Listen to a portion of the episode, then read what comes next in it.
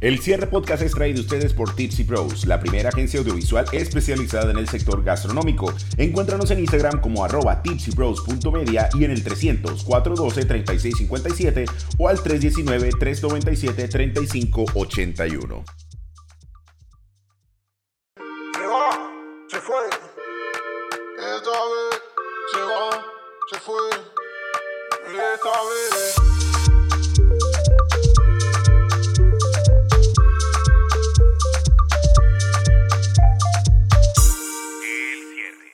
Qué será que uno se da cuenta que no debía tomarse ese trago después de que se lo tomó y no antes? no sé, es como la emoción de, de, seguir como en la onda, de la farra, de compartir, de... pero ya si uno a esta edad ya uno es más consciente de, eh, me tomo uno más y la acabo. No, pero ayer me fui de fiesta mal. Pero bueno, ayer estuvo chévere, ayer estuvo chévere, estuvimos con Marcio Silva jodiendo. Ay, qué rico. Estábamos jodiendo ahí con Marcio y la verdad es que estuvo muy chévere. ¿Sabes qué se me ocurrió una vaina, mi querida Dani?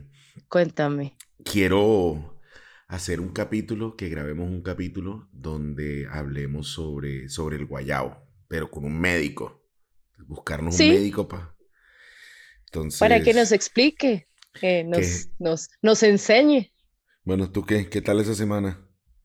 Pues, baby, el sábado estuve en Cabrón, el bar de Germán Díaz, allá en Suacha, y quedé muy aterrada. Mira, nosotros organizamos hacer este combate, eh, era un versus, ¿no? Un cóctel de él, un cóctel mío, y pues el que más se vendiera. Eh, eso era lo que queríamos hacer básicamente. Y yo quedé muy aterrada porque nosotros no contábamos con que este fin de semana era puente San Pedro. Entonces, medio Bogotá y sus alrededores se desocupa. Claro. O sea, duré hora y media en llegar hasta donde el negro en bus porque el trancón por la autopista sur era monumental. Entonces dijimos como, bueno, pues nada. Y ese día había partido la selección Colombia. Mm, Entonces... Además. Además, no, no, no teníamos en cuenta esos factores, dijimos hagámoslo tal día, sí, vámonos con eso, sí, de una ya, paz, como se fue. Y llegamos a un momento, pues nos toca esperar a que se acabe el partido, porque... Obligado, sí, sí, sí. ¿Por qué? ¿Qué? Porque el negro no, no transmite partidos, es como su forma de, de, de manejar su bar, y es entendible, no todos los bares están aptos para recibir gente que te va a consumir bien o que simplemente no va a consumir y te va a llenar un espacio. Esa es una ventaja y desventaja de un partido.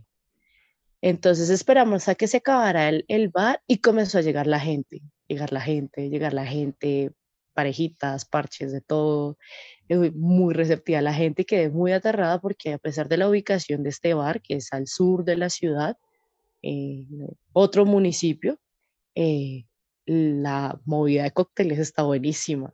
Sí. Buena, buena. O sea, ese bar llegó a educar a la gente cocteleramente hablando allá en Soacha, entonces la gente súper receptiva, que querían tomar, como lo querían, entonces como, como muy bonito. Me pareció muy bonito, nos divertimos mucho porque entonces nos acercamos a la mesa, él vendía su cóctel, yo vendía el mío y nada, la gente también receptiva, aceptando, bueno, probemos primero este y después nos vamos con el otro y así. Pero wow. La gente en Suacha y, y, en, en, esta zona de la ciudad está tomando cócteles.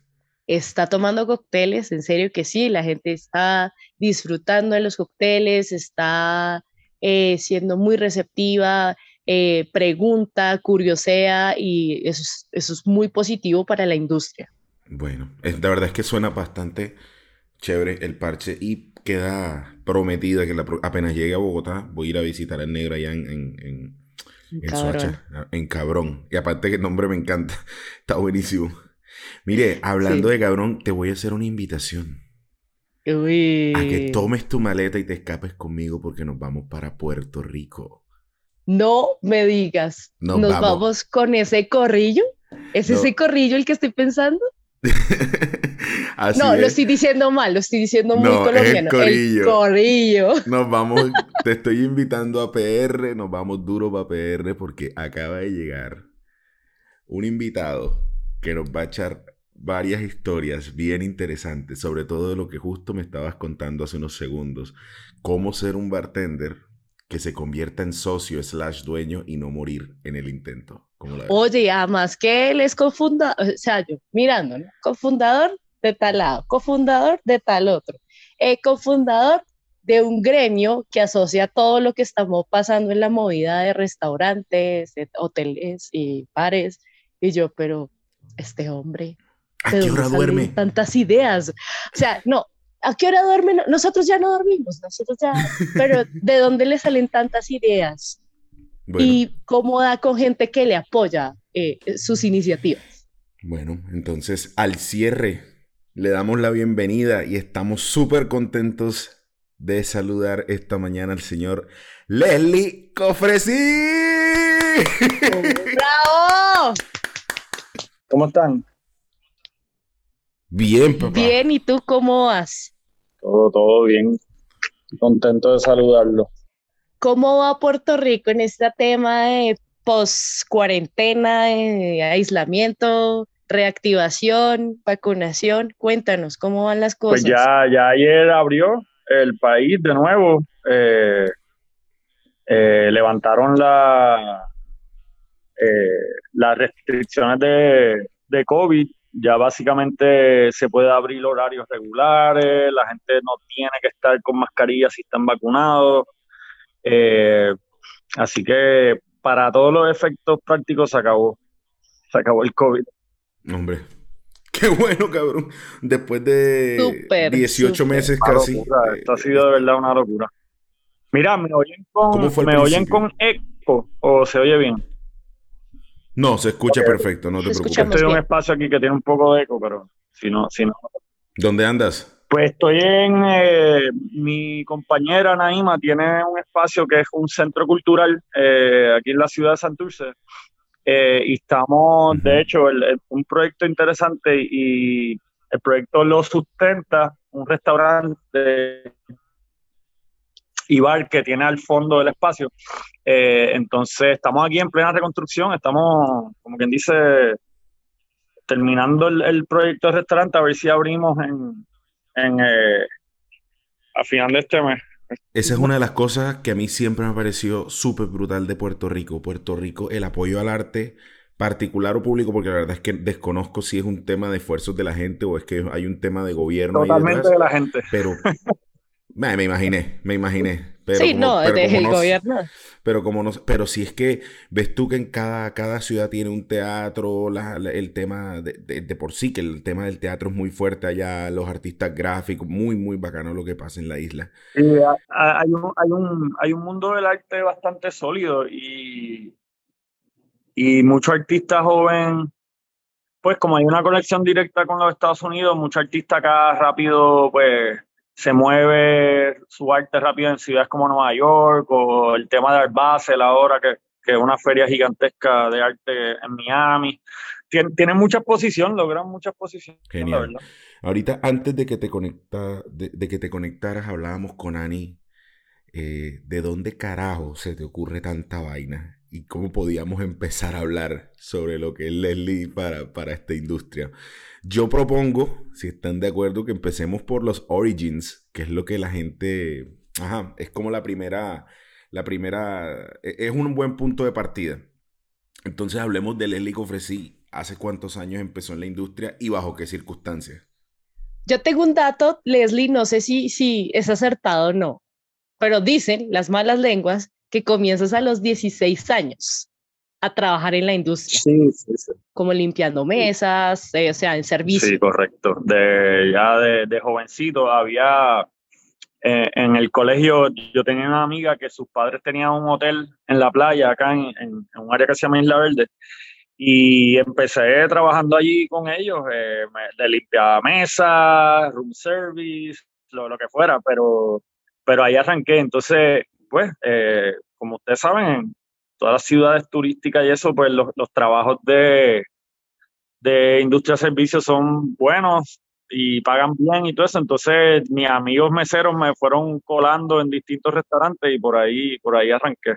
Pero siempre desde el lado de, de servicio en mesa, este... ¿Era un tema de voy a hacer dinero o era un tema de me gusta esta vaina en este momento? Bueno, a los 16 años era hacer dinero. No había más nada, pero, pero sin uno, sin, sin saberlo, me fue indoctrinando y, llega un punto que, que ya cuando que tenía que tomar decisiones de qué hacer con mi vida, pues ya no lo estaba viendo por el dinero, porque pues podía haberme dedicado a otras cosas, pero de hecho estudié para dedicarme a otras cosas, pero esto siempre me seguía jalando y jalando. ¿Qué estudiaste? Yo estudié de todo. Eh, yo debería tener dos doctorados para todo lo que estudié, pero no terminé nada. Yo empecé estudiando eh, humanidades, me movía a estudiar arquitectura y después de ahí me moví a empresas porque empecé a trabajar en bienes raíces de la arquitectura, terminé en los bienes raíces y me, me moví a administración de empresas. Y eso fue lo último que estudié, pero yo no, yo no terminé nada. Este, yo empecé todo. O sea, todo comenzó, pero nada, nada terminado todavía. Vamos a ver. Todavía, estamos vivos. Estamos vivos. Yo también, yo, yo, yo inicié, inicié periodismo, inicié derecho, no lo he terminado aún, pero, pero aquí estamos, porque siempre, yo creo que todos empezamos en esta industria precisamente porque necesitábamos dinero. ¿Para qué? Ok, para... Yo te puedo decir, yo empecé también a los 16 años por un par de tenis que a mi mamá no le gustaban. Y, dijo que entonces yo voy a trabajar para comprarme mi par de tenis. Eran, eran los, los, los Reebok de Allen Iverson, me acuerdo. Y dije, ok, entonces voy a trabajar para poderme comprar mi, mi, Reebok. Y dije, ok, está, está cool que puedes, eh, hombre, todo el tema de, de, hacerlo por dinero. Y luego entro a la universidad y lo mismo que tú. Sientes que algo te jala, te jala, te jala, te jala, ya estás adoctrinado, eres de la industria. Sí, sí, sí. Yo, yo, bueno, yo, yo tuve un amigo que yo siempre cuento que él era el mejor mesero de Puerto Rico. El tipo era, era, la hostia, eh, Osvaldo Pérez Trovi. Y él era, él hacía magia, él, él, podía montar stand-up comedy en las mesas, él hipnotizaba a la gente. o sea, este era mi Dios en esto del servicio. Y a donde quiera, cualquier restaurante que él iba, él me colaba, él me colaba. Entonces por ahí yo fui empezando, pero siempre desde el servicio, este, llegué a trabajar en un restaurante que había una chica, donde primero me interesé por el bar, trabajé en, un restaurante que no existe ya, se llamaba Amigas, y había una bartender que era una rockstar, pero esto era un lugar bastante fino, eh, gente adinerada iba y esta nena se echaba todo el mundo en un bolsillo. Eh, era, era, de verdad, verla trabajar era increíble y ahí fue que yo, o sea, obviamente todos sabemos que los bartenders son los más cool eh, y son los rockstars en los restaurantes y yo veía a esta muchacha era como que Dios mío, o sea, yo, como yo me meto en la barra. Eh, Porque yo, yo quiero yo quiero eso. y ella, fue inspiración y de, la casualidad ahora este, ella dejó la industria, se convirtió en chef y ahora volví a Puerto Rico hace unos años y hemos reconectado y siempre se digo como que tú fuiste de verdad mi inspiración. Esta, mujer como controlaba el servicio, como controlaba el ambiente, como controlaba esa ¿En qué año es esto, Leslie? ¿Ah? ¿De qué año estamos hablando? Wow, esto tiene que haber sido el, eh, fácilmente el 2000, 2000, 2001. Como ok. ¿Qué estaba tomando la gente en PR en este en Para este esa época, Cosmopolitans y, tú sabes, eso era la época, si no me equivoco, eso era la época de, había una serie HBO, eh, eh, ¿cómo se llama? Sex, and the City, eso era Cosmopolitans por ahí que, que, no paraban. Y los martinis de sabor, eso es lo que había. acá todavía eso, eso era la, la influencia. Era la época de los teenies. Aquí también fue igual, aquí ponías Sí, aquí también uno en la época de... De chocolate, de, de Midori, de manzana, de 30 mil bueno, en, en, acá por el tema de que pues no, no había una industria de licores, eh, en el sentido de que en Puerto Rico no había mucha selección de licores secundarios o terciarios para mezclar. Entonces, pues uno podía ser bien creativo. Tú cogías la boca del sabor que fuera y la fruta, que fuera y, y sacaba un cóctel. Este, y está el tema de los colores llamativos. Y, o sea, era relativamente fácil para los bartenders tratar de inventar, inventar, inventar.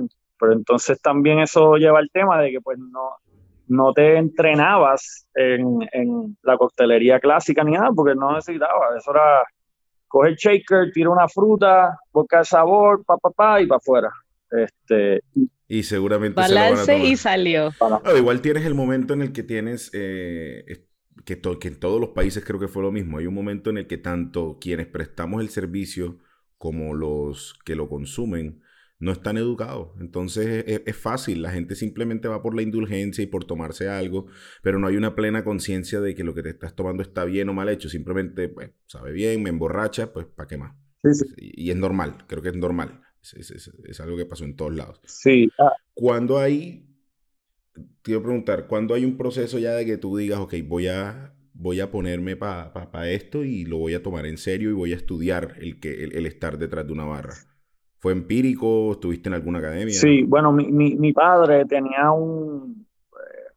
Eh, acá le llamamos chinchorros, son como que está, estos lugares típicos de esquina, una barrita pequeña de comida criolla. Ok. Eh, entonces, yo trabajaba con él ayudándolo, ¿no? En el bar y, y, ahí fue mi primer, eh, mi primera experiencia de dos cosas. Uno, de que la gente pensara, me trataba como el dueño, entonces era, era hijo el dueño, me trataban como el dueño y, empecé a tomar como que esa responsabilidad ¿no? del servicio hay que llevarlo a otro nivel porque pues tú, eres, tú estás encargado, ¿no? Eh, la gente espera que es tu mm. responsabilidad y eso fue bien, eso fue bueno, pero mi papá me hizo tomar un curso de coctelería, que él, él tomó un curso de coctelería, él me hizo a mí tomar un curso de coctelería y yo decía, bueno, aquí estamos abriendo cerveza y sirviendo Cuba Libre, ¿para, qué?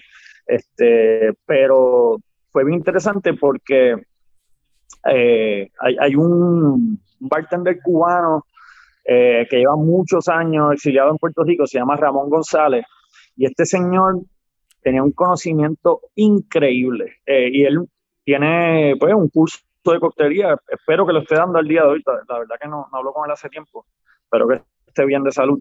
Y este señor era una enciclopedia, ¿qué pasa? Era un curso de básicamente de historia de la coctelería. Entonces era todo teórico y uno llegaba y de momento no están mezclando, a otro sábado no están mezclando y la gente empezaba a, salirse del curso, a dejar de ir, pero eh, nos quedábamos unos cuantos, de hecho conmigo algunos de los mejores cocteleros de la isla estuvimos de, esa generación de, de, los cursos de Ramón González. ¿Qué pasa?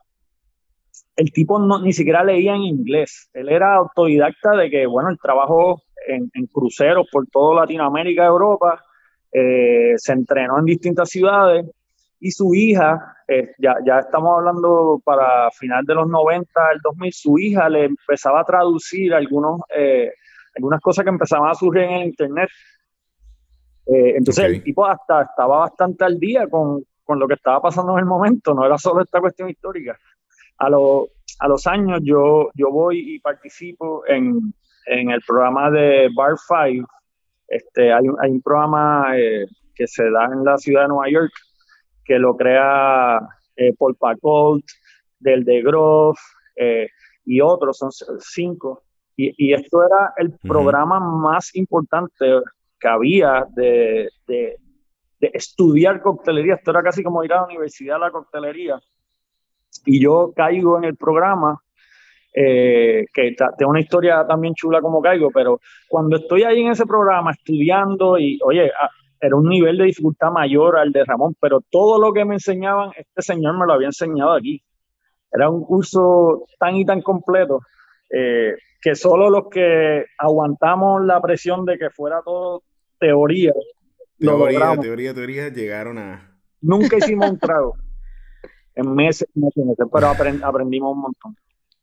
Bueno, pero esos son foundations, eso es cimiento. Sí, eso es muy importante. Y entonces, es, increíble, pero hay que comer buen libro. Sí, para, la época que, y la gente no se la, la época que yo me estoy entrenando, ¿verdad? También autodidacta, ¿no? Y, y ya el Internet se estaba volviendo una fuente importante.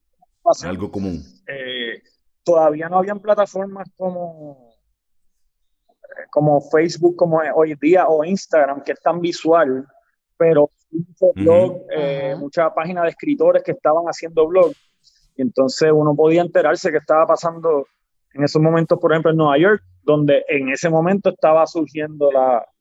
Donde sí estaban pasando cosas. en, estaba pasando la, la, la, nueva coctelería, este, la nueva coctelería vieja, si se puede decir así, porque era como el renacer este del speakeasy. Sí, fue como que la, la, segunda época de oro, pues, que, uno la conoce. Eh, y recuerdo, yo, este programa, de hecho, yo lo encontré por, por el internet. Yo, yo estaba buscando dónde entrarme. Yo fui antes y tomé otros cursos en, de, bartending en, en, Estados Unidos, pero bartending de, atender barra, ¿no? Y, los clásicos, y qué sé. Este curso lo encuentro por internet y en ese momento se daba solo una vez al año. Costaba, si no me equivoco, costaba casi cuatro mil dólares, cuatro mil y pico dólares, más viajar a Nueva York, más estadía una semana. Era un curso. Era una semana de curso. Una semana de curso diario, casi 12 horas al día por una semana. O sea, una locura. Yo, yo encuentro esta información, cojo el teléfono, llamo a verificar y da la casualidad que contesta el teléfono Paul Pacolt, que es eh, director del programa. Y, y, bueno, resulta que él había venido a Puerto Rico en algún momento a visitar la destilería Bacardi. Paul Pacolt, para los que no sepan, es un, uno de los escritores más importantes sobre whisky eh, en los Estados Unidos, eh, una persona muy respetada. Yo, yo cojo el teléfono, no sé quién es esta persona, estoy hablando con él y, me dice, bueno, pues qué chévere, después de que hablamos un rato, pues sí, yo he ido a Puerto Rico, está bien chévere. Debería, vamos a hacer algo. Sigue entrenándote, sigue trabajando y llámame el año que viene a ver si ya está en una posición que, que puedas venir acá. Eh, y yo sabía que no podía soltar la llamada porque lo perdía. O sea, yo dije, mira, tú has venido a Puerto Rico, tú has visto el estado de, la coctelería acá. A menos que tú me des la oportunidad de ir a tomar tu curso, en un año cuando te llame voy a estar en el mismo lugar. O sea, o me, o me permite entrar a tu curso para crecer o, nunca voy a ir porque... O vas a seguir lo mismo, vas a dar lo mismo.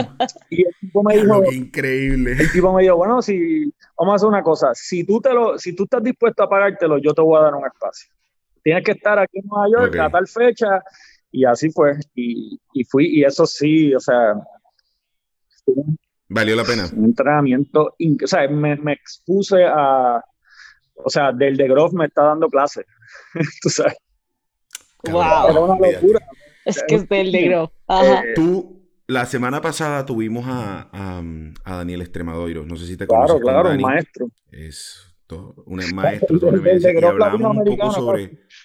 El del de Groff latinoamericano. Hablábamos con Dani sobre cómo una, una, a veces hay como un boom de academias que te prometen ser bartender en 15 días, en un mes, en una cosa así. Cuando tú me hablas de este curso que duró una semana, que era bien intenso, te lo juro que la cabeza se me fue para allá, pero por supuesto que nada más alejado de la realidad. O sea, estabas de verdad con la gente dura de la coctelería del momento, la gente que eran los protagonistas de la escena coctelera de, de, de, finales de los 2000 y que todavía pues son referentes. Todo el y que todavía son referentes. Sí, no, eso, del, de Groff va la gente con quien tomé el curso son, son ahora o, o gente que, que pasó a formar parte de, proyectos importantísimos o al día de hoy son gerentes y, lideran proyectos por todas partes del mundo. De verdad fue una situación increíble. ¿Qué pasa? Yo no tenía la preparación para estar ahí tampoco. O sea, fue una bofetada Pero en la cara.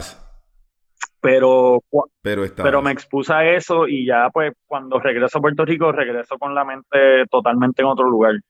Eh, uno, en cuanto a lo, en cuanto a la, seriedad que tenía eh, la, profesión, ya ahí estoy claro que esto es una profesión y, eh, hay que entrenarse y, eh, la rigurosidad del trabajo, toda esta cosa. Y número dos, este, de la, al nivel que se podía hacer esto, ¿no? Este, y los proyectos, y entonces vengo acá con, con otra mentalidad. Regreso a Puerto Rico ya. Yo creo que todos los, todos los que trabajamos en esta vuelta tenemos un momento de realización que puede llegar muy temprano en la mitad o muy tarde en tu, en tu desarrollo como, como profesional. Pero es precisamente el día que te das cuenta de que esto es un trabajo, de que esto no es vacilar, darte shots con los clientes, no sé, one night stands, etcétera, sino que es un trabajo y que pese a que es muy divertido y que te pone una, en unas situaciones que una persona eh, normal, entre comillas, con un salario, un trabajo normal, un trabajo de, de, de, 9 a 5, no podría acceder, hay que tratarlo como un trabajo porque tan divertido es como te puede llevar por delante. Sí, sí, sí. Eh, Oye, y no, no pasa nada, hay gente que tampoco podemos, o sea, hacerlo, puede ser así de, de, riguroso y serio, pero no tiene que serlo. También está el bartender que, pues, que trabaja en un pub y esa es su vida, eso es lo que le importa y está bien, porque Mm. También a veces caemos en pensar que todo el servicio de barra así o que todas las barras tienen que ser así. Y bueno, hay, de todo. Eh, está el que está de pasada y no lo ve como una profesión. Y, pero esa persona lo que hay que aclararle y hacerlo consciente que el servicio es una cosa. Quizás tú no estás haciendo alta coctelería o qué sé yo, pero los principios de servicio eh, eso es lo mismo. Aparte te van a servir para lo que sea. A lo que, sea, a quien sea que atienda, sea para abrir una cerveza, sea para hacer un martini, este, y no importa la calidad del lugar. Entonces, pues a veces pegamos de, pensar que, esto tiene que ser todo tan rígido y tan. Bueno, hay, hay, hay lugares y momentos y hay lugares y, hay lugares y momentos. Total, total. No, eh, y bueno, regresas con todo este montón de conocimiento ¿Lograste hacer algo o, experimentaste en el chinchorro papá o qué pasó después? Sí, ya de pronto, había un, chef muy importante acá en Puerto Rico, José Santaella, estaba abriendo su, primer restaurante después de... Leslie, estás cubriendo creo que el micrófono con la mano. pues en este momento... Eh, ahora, en eh, José Santalla, un chef muy importante aquí en Puerto Rico, estaba abriendo su primer restaurante después de casi 30 años de trayectoria. Y pues yo eh, lo conocí al chef, lo, había conocido eh, en distintos lugares que trabajaba en la ciudad. Y pues yo voy y, aplico para ser bartender. Me cogen, pero entonces el que iba a ser el director del programa de barra, que termina, termina, termina siendo parte muy importante acá, se llamaba Michael Norat. Él nunca llegó. Mike es, y aparte es un amor de persona, lo conocí hace unos pues años. El cabrón de Michael Norat nunca llegó a los entrenamientos, a los, él nunca llegó al opening del restaurante. Entonces ya, no me ya la semana que íbamos a abrir, básicamente, Michael Norat nunca llegaba. Y pues, pues mira, mira a ver qué va a hacer, que estás solo en el bar, te toca, te toca montar el programa de bar. Meter mano. me tocó. Entonces. Ay, Mike, no te creo, Yo lo conocí cuando trabajaba con Diallo en, ¿sabes? En Panamá nos conocimos que él estaba como finalista de World Class y yo estaba apoyando esa. esa Michael y... terminó siendo el director, director de barra de Santa Ella, pero muchos años después. Pero nunca llegó a, la apertura, me, ese tostón, me lo dejó.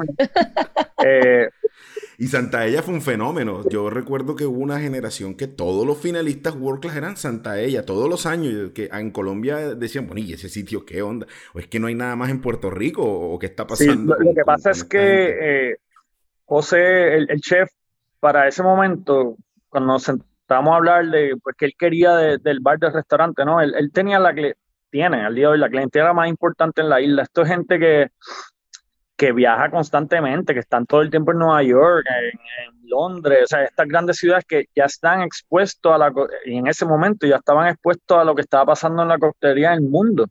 Y entonces, eh, él me cuenta que todos sus amigos chefs le decían, olvídate de la, barra, este, en Puerto Rico lo que se vende es vino, tienes que tener una buena carta de vino, olvídate del resto. Y él, él estaba claro que él quería, él me decía, yo, yo quiero montar un bar que se sienta como si estaba en la ciudad de Nueva York eh, yo quiero esa energía, yo quiero que esté pasando esto de la coctelería. Y pues eh, así fue, eso fue lo que tratamos de, reproducir y fue, un proceso, al día de hoy yo creo que el proceso más fuerte de, de diseño de, un programa que, yo he tenido, porque o sea, la responsabilidad es gigante y, y, surgió, sucedió. Y como tú dices, después de ahí, ese, programa terminó generando los sí, cuatro o cinco próximos eh, cocteleros de World acá en Puerto Rico. Y, y fue, fue, fue el proyecto que cambió eh, en Puerto Rico la percepción de que pues, los restaurantes solo servían vino. Entonces después se volvió una carrera de todos los demás chefs de atender sus bares y tratar de tener cocteleros buenos y echar a correr programas de coctelería y eso terminó siendo buenísimo para, para, para Puerto Rico, eh, para, para, la industria. Es, es, un proceso, es un proceso normal, es un proceso común yo creo que la misma cocina tuvo que esperar, perdón, me refiero, los mismos cocineros tuvieron que esperar un poco para poder convertirse ellos en las personas que abrieran los restaurantes y no empresarios que posiblemente eran abogados, contables o otra cosa que tenían un dinero y querían invertirlo en el sector y contrataban una persona que les montara una cocina. Eh, cuando los cocineros empezaron a montar sus restaurantes, obviamente el protagonismo era para la comida pero cuando tú te volteas a mirar el negocio, te das cuenta de que primero las bebidas son necesarias y segundo que las bebidas siempre te van a dejar más rentabilidad que la comida, por más rentable que sea tu, tu, eh, tu, lugar puesto, tu, tu, carta. Lo que, y después, y creo que es la generación en la que estamos aterrizando, al menos aquí en Colombia, y tengo entendido que en muchos lugares del mundo también, ya se está desarrollando una generación de bartenders dueños una generación de bartenders que están empezando a abrir sus propios lugares. Y obviamente hay una muy buena propuesta de comida, pero es una propuesta de comida que acompaña una buena propuesta de bebida.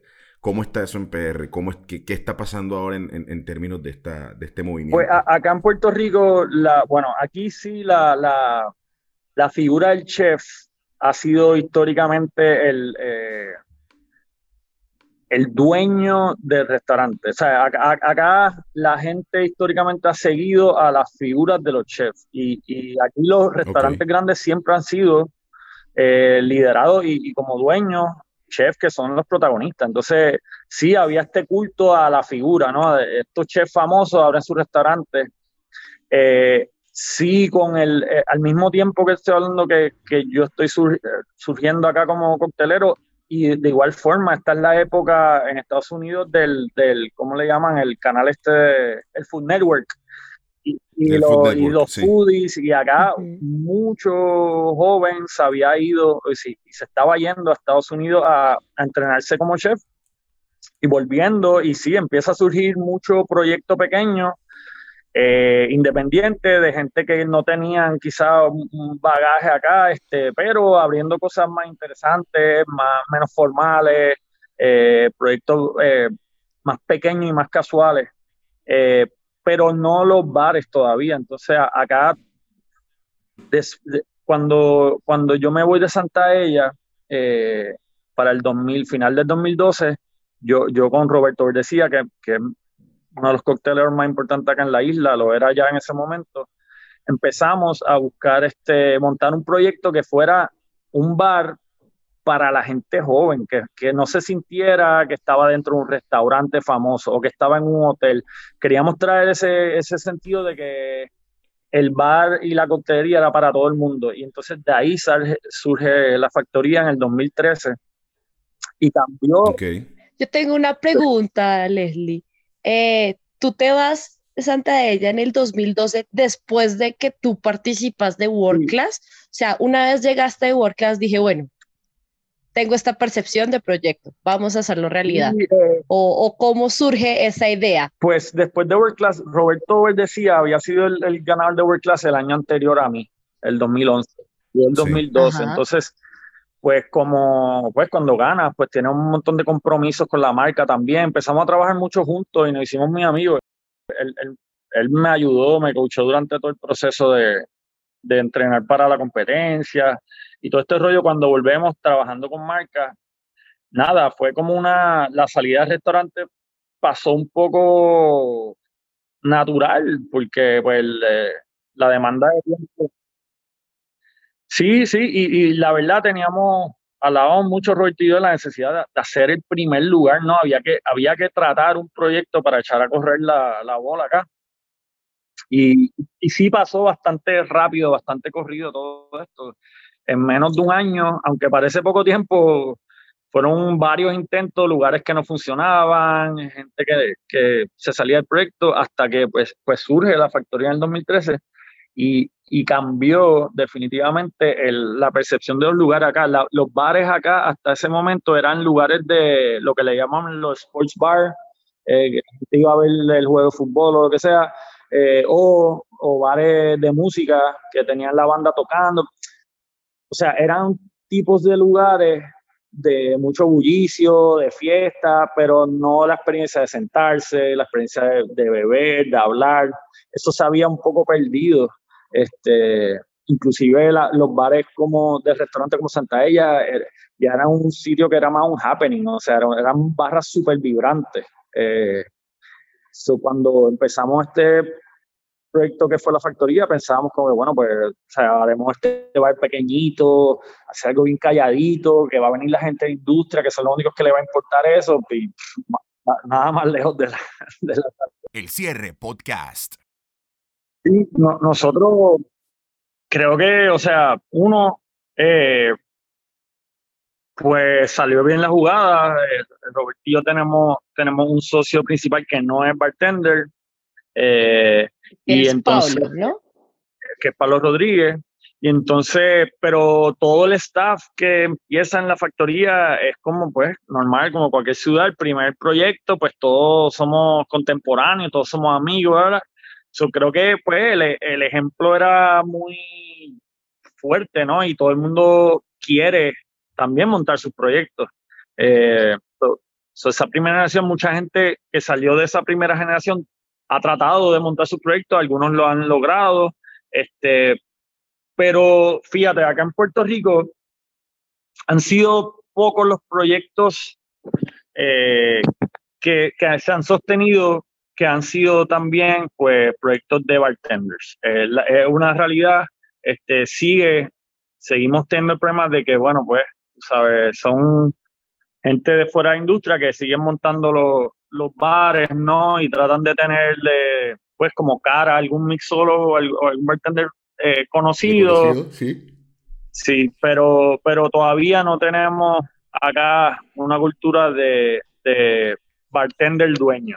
Este, aunque tengo que decir que ahora con la pandemia acaban de surgir dos proyectos 173 eh, grados, que es de Edwin Borrero, que es un bartender Brutal, también lo conocí. también lo conocí. Que es un, un increíble y, bien completo y, abre su proyecto justo antes o durante la pandemia. Y, y Edric Colón abre otro proyecto que se llama Antillano, que está hermosísimo, un proyecto hermoso, hermoso. Este, que también la antillano.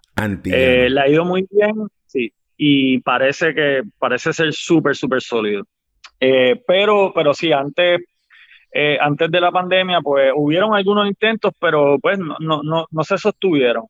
acá nosotros tenemos una realidad y es que pues, Puerto Rico es una isla muy pequeña. Este, quizás hacemos mucho ruido, pero aquí pero es muy pequeña y, y a veces las grandes ciudades tienen unos volúmenes de tráfico y, se dan unas dinámicas que proyectos pequeños se pueden sostener. Entonces acá, pues, proyectos pequeños se le hace muy cuesta arriba porque es que simplemente no hay suficiente gente en las ciudades para, sostener a veces el tipo de proyecto que uno tiene en la mente.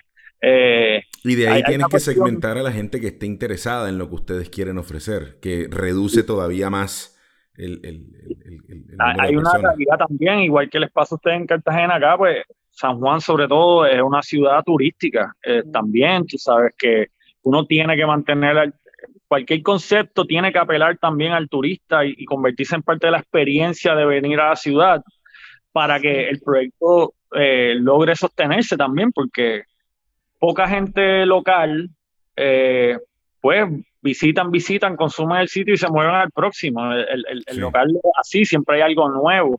Entonces, eh, los proyectos que se vuelven exitosos en ciudades turísticas son los que se vuelven parte de la ciudad, en el sentido de que se vuelven necesarios para la experiencia del, visitante.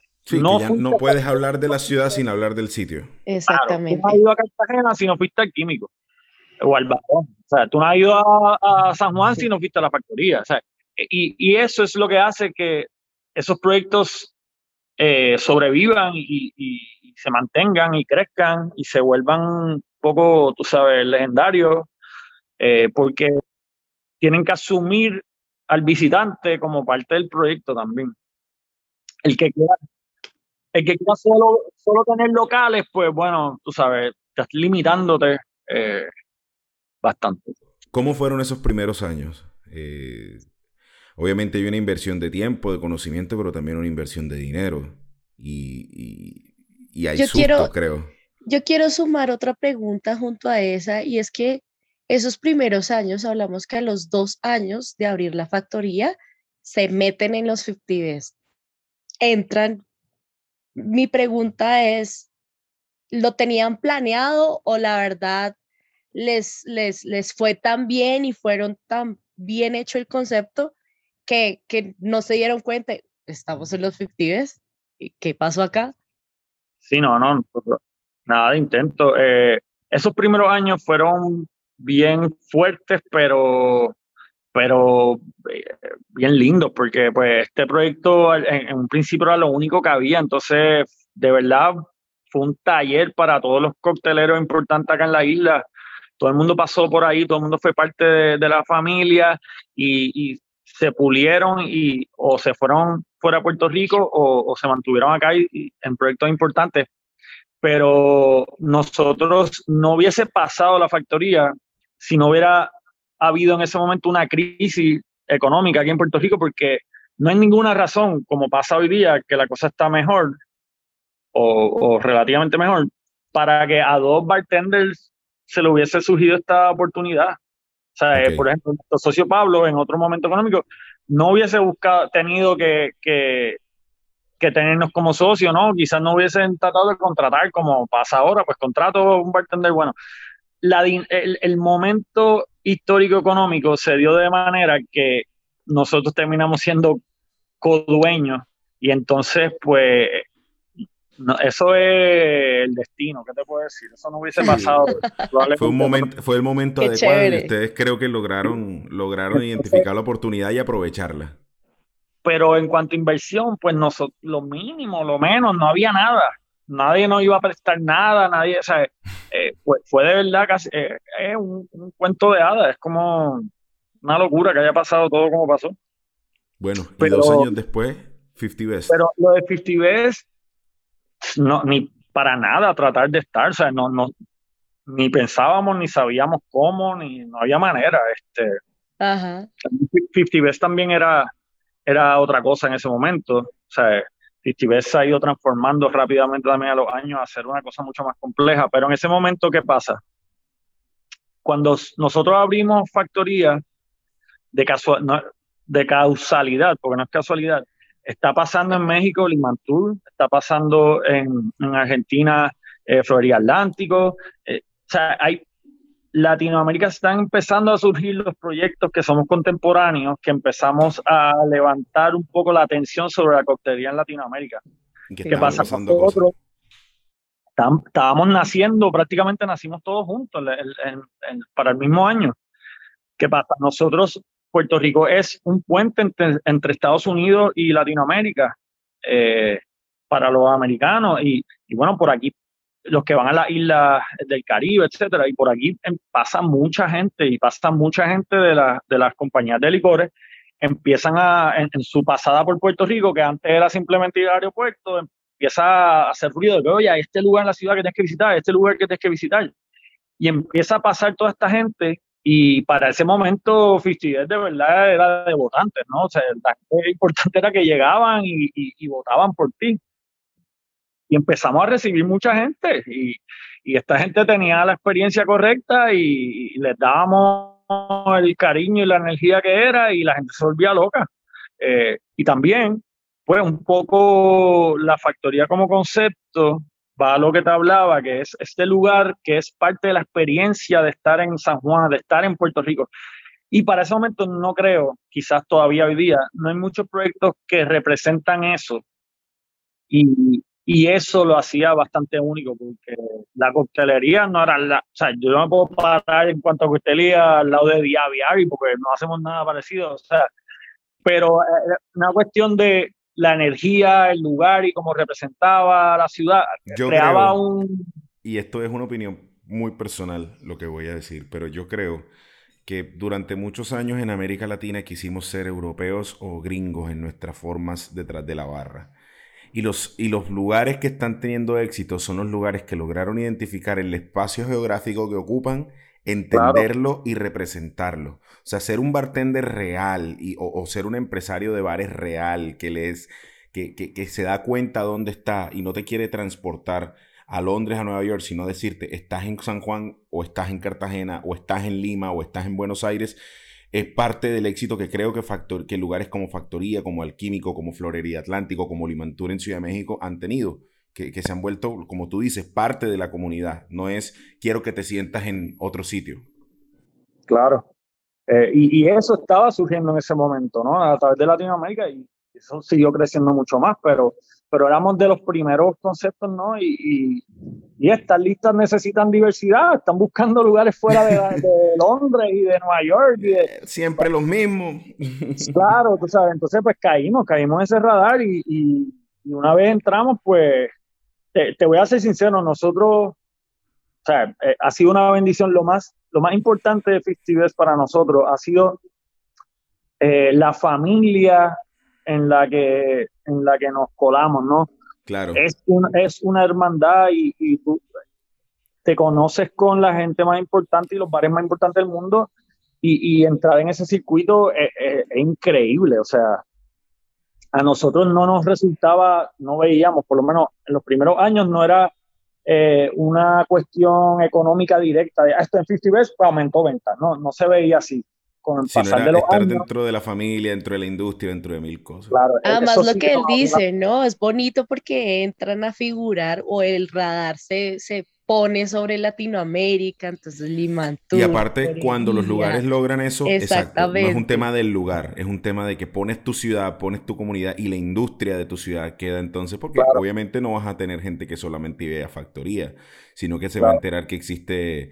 ¿Cómo se llama? El castillito, no sé qué, está el Batey, que hay otros sitios que de pronto están haciendo cositas interesantes y es bueno para todos al final. Exactamente. No, y, y, bueno, también nosotros en ese sentido, pues, pues nos convertimos en embajadores no solo de las barras, sino también de, de la gastronomía en general de la isla y, ya habían chefs que estaban siendo reconocidos en, en listas como la James Beard en Estados Unidos, etcétera, pero pero eh, esto ayudó porque como tú dices, la atención la traemos, pero la repartimos, ¿no? Y, se riega. Eso es también lo importante para la ciudad, de que, de que proyectos lleguen a esos niveles, porque la atención uno empieza a regarla hacia todo el mundo, hacia la ciudad en general. Hablemos de, el voz a factoría, hablemos de factoría como lugar. ¿Cómo es factoría? ¿Qué te vas a encontrar si vas a San Juan, Puerto Rico y llegas a la factoría? Bueno, eh, la factoría es, tú, tú vas a San Juan y caminas por ahí y tienes que preguntar dónde es porque le vas a pasar por el frente quizás y, ni cuenta te das. Por fuera es un edificio totalmente eh, igual que los demás, no, no está señalado, eh, es un edificio antiguo en una zona colonial, es un edificio bien robusto, bien cerrado, pero el bar principal es bastante abierto a la calle. ¿Qué pasa? Parece un bar como cualquier otro este, y no te imaginas que detrás de una puerta de ese bar principal hay una serie de espacios. Básicamente, Factoría empezó como una barra y terminó siendo básicamente seis barras en una.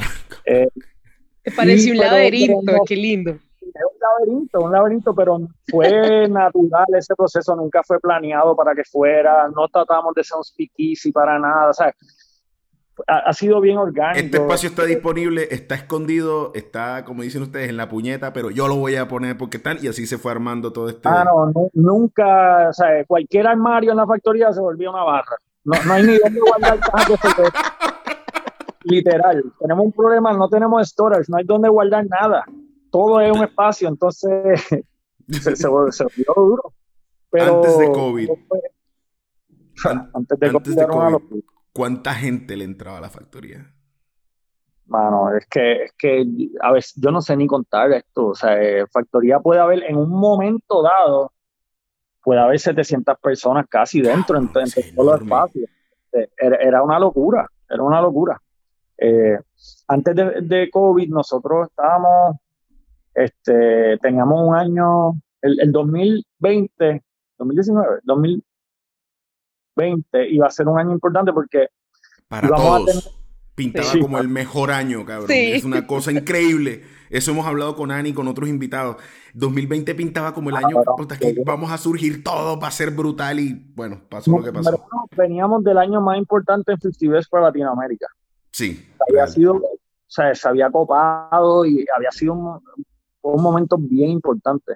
Eh, entonces, acá nosotros teníamos por segunda vez consecutiva si iba a ser el tercio de cóctel en Puerto Rico. Habíamos movido el tercio de cóctel para, que coincidiera con el aniversario de Factoría. O sea, esto, iba a ser una semana de un rumbón, pero... Brutal. Y bueno, pues... Y el, eh, el mundo tenía otros planes que vamos a, que vamos a hacer. Pero acá, la verdad, veníamos ya de varios años difíciles, desde el huracán María para acá. Claro, claro, claro. Unos cuatro o cinco años de constante. Eh, Rebuild. Sí, sí, sí. Y después también un poco eso nos ayuda a sobrepasar esta pandemia. La factoría tiene algo que, que o sea, la factoría es un bar muy real también. O sea, la factoría abre todos los días hasta las 4 de la mañana eh, y hacemos todo no, como te digo, no está pensado para estar en festivals porque nunca lo fue. Entonces, eh, tiene un elemento de dive bar, que como se llama en inglés, o de, o de bar, este, de romper noche, o... Sí, sí, sí. No sé cómo sería la traducción. un dive bar. No, no, no, sé cuál sería la traducción tampoco, pero sí. Este, es como decir, Ani, aquí en Cartagena, la caponera. Como decir la caponera. Ok, ok. Exacto, medio antro, tal cual. Sí. Y, y, y, es una máquina, como te digo, o sea, es un negocio más que nada. O sea, y, y el, el, fin del negocio tampoco es estar en Fifty Best. Ahí, Eso es una factoría, es una fábrica. Ahí es Exactamente. Entonces, hay, con el tiempo se han...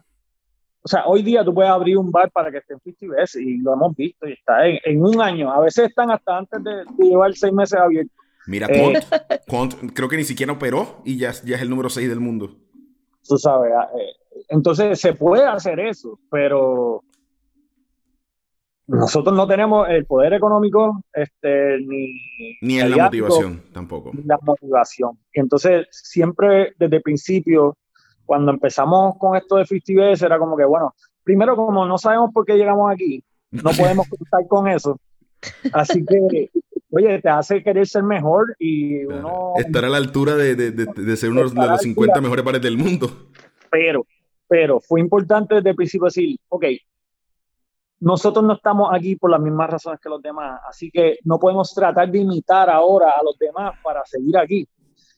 Hay unas cosas bien específicas que creemos que nos identificaron para estar ahí y hay que mantener eso vivo. Entonces no podemos tratar ahora de ser un cuanto otra cosa. Sea, eh, mientras dure esto, mientras estemos bien y el día que no, pues también, porque no, no es el fin, no, no puede ser el fin. Este,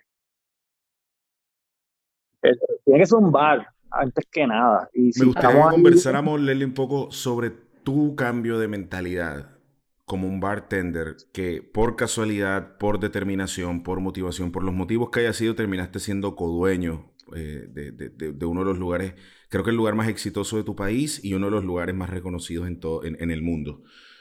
¿Qué cambio de mentalidad tiene que hacer un bartender que ha aplicado como bartender toda su vida y ahora quiere convertirse en propietario? Pues sí, son, son dos cosas totalmente distintas. O sea, yo cuando yo, yo no decidí ser propietario, yo quería ser, yo quería tener mi bar. Sí. Y pensaba que era una cosa bien distinta, pensaba que iba a ser bartender de mi bar. Eh, y entonces rápidamente nos dimos cuenta que hay, es otro trabajo. O sea, administrar un proyecto, administrar una empresa, no tiene nada que ver con ser bartender. Y lo primero que a veces le digo a los compañeros es como que estás seguro que, que tú quieras abrir tu bar porque te estás lanzando a ser empresario, a correr una empresa, que no necesariamente es lo que tú quieres. Entonces, no todo el mundo tiene que tener su bar. Está bien este, ser el, el, el, bar manager o el director del programa de, de, una empresa o de un bar.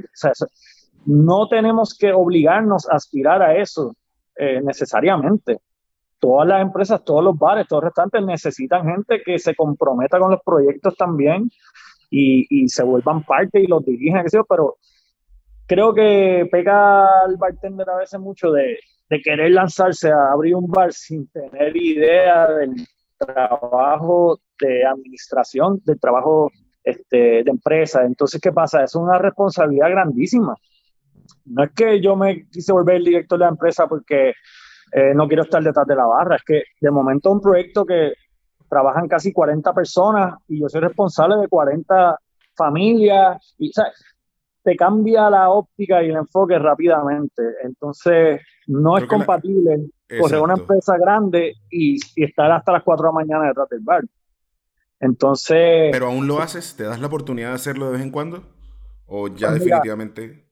en realidad, muy, ahora mismo muy poco, porque la otra situación fue que con, con el éxito de la factoría empezamos a abrir otros proyectos y a hacer otros proyectos y sin darnos cuenta nos estábamos sacando detrás del bar.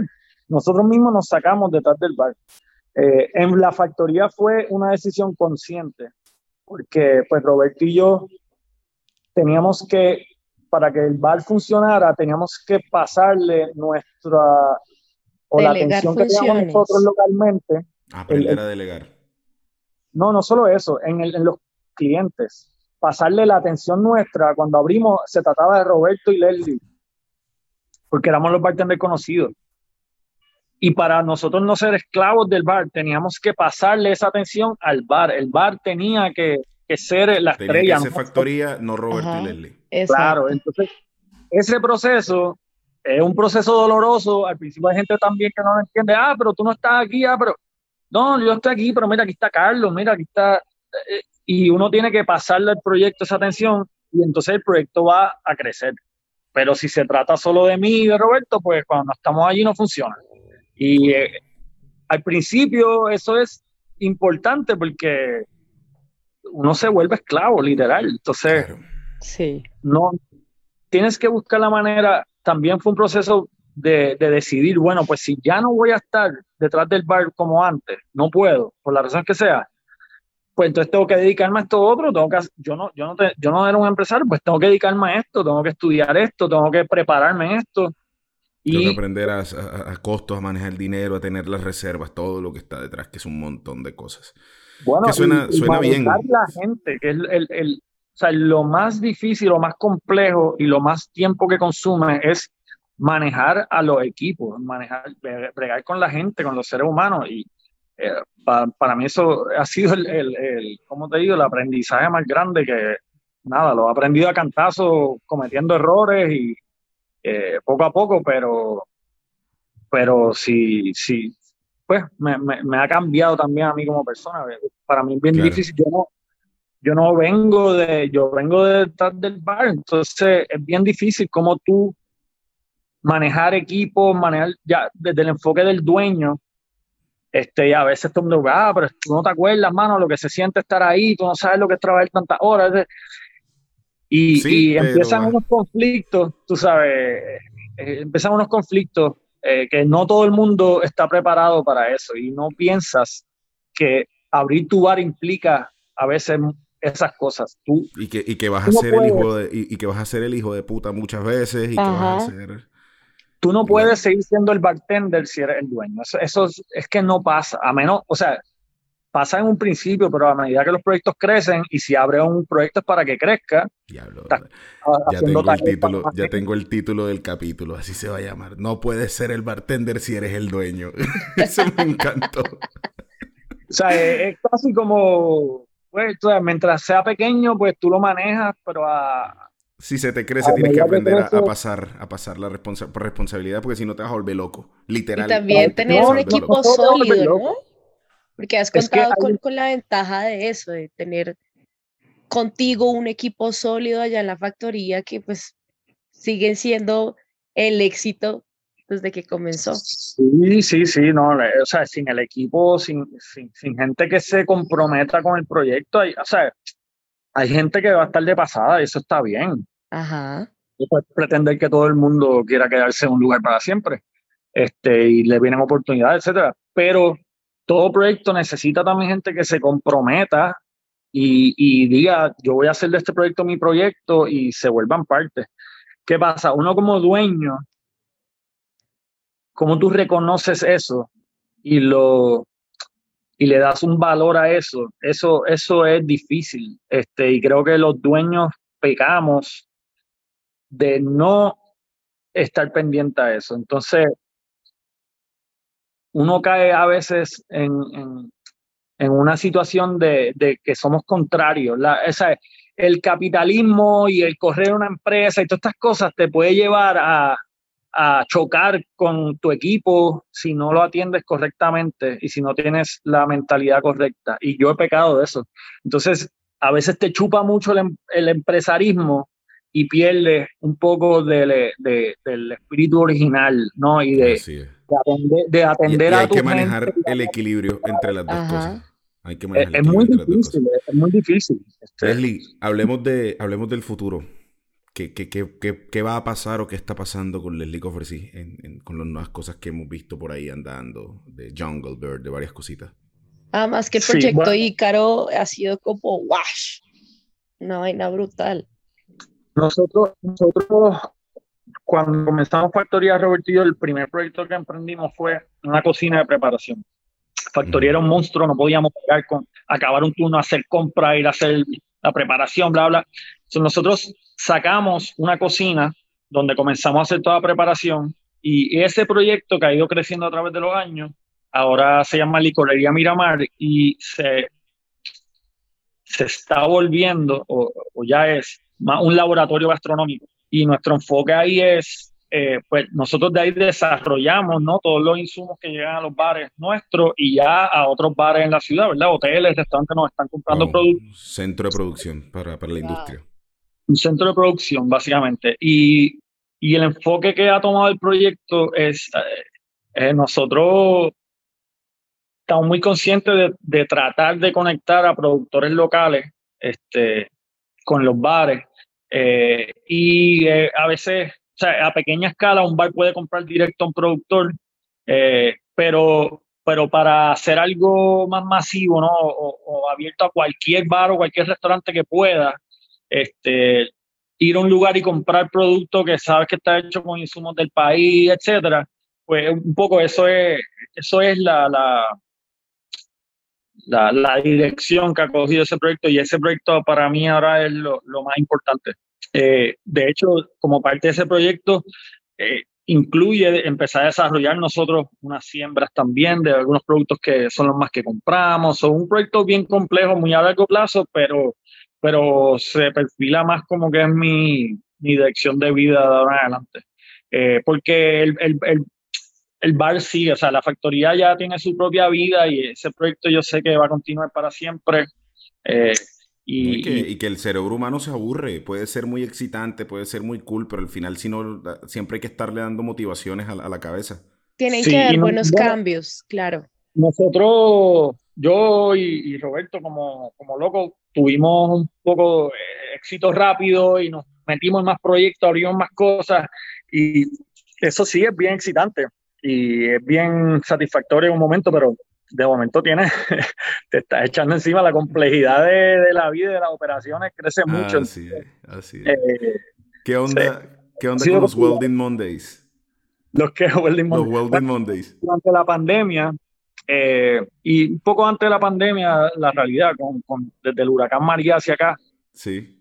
cambié mucho mi enfoque de vida.